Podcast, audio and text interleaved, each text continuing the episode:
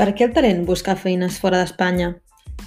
Per què les pràctiques són eternes i no remunerades? I per què hi ha tanta rotació dins d'una empresa? Els nostres pares han invertit temps i diners en la nostra educació i aprenentatge perquè nosaltres, com a fills, puguem accedir a un futur professional decent o almenys estable i que d'alguna forma se'ns garantitzi que quan finalitzem els estudis siguem capaços de trobar feina més d'hora que tard o almenys se'ns tingui en consideració.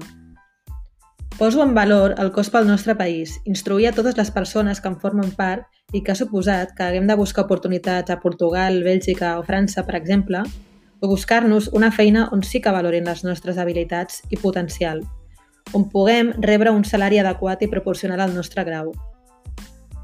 Esclavitzen els recents graduats a aspirar a ser becaris durant anys amb sous irrisoris o indignes. Ens haurien de preguntar si realment cuidem el nostre talent es donen falses esperances i es prometen mentides que l'únic que fa és augmentar la desil·lusió i fer invisible l'esperança de créixer com a persona i com a professional.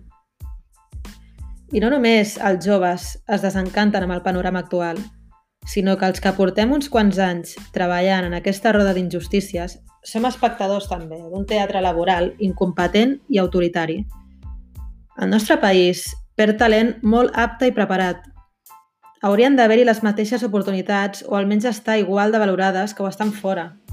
Per exemple, per què exportem el nostre porc a Xina i importem les taronges del Marroc? Culpa d'intermediaris o consumidors? Es sentiran prou valorats ara, els sanitaris? O deixarem que marxin? Per què és més gratificant treballar com a, com a traductor o dissenyador a l'estranger? Potser perquè es paga tres cops més allà que aquí? Pot ser que el nostre producte o servei estigui més cotitzat fora? Retallem amb recursos imprescindibles com la sanitat, educació i cultura, inversament proporcional a lo que es potencia en les cases d'apostes. Deixeu que s'ofeguin les nostres petites empreses i autònoms, aplaçant deutes en comptes de condonar-les. Crec que ja hi haurà temps de jutjar i valorar tot el que està passant després de la, de la pandèmia. I ja tindrem temps d'aplaudir els nostres polítics o les seves galtes.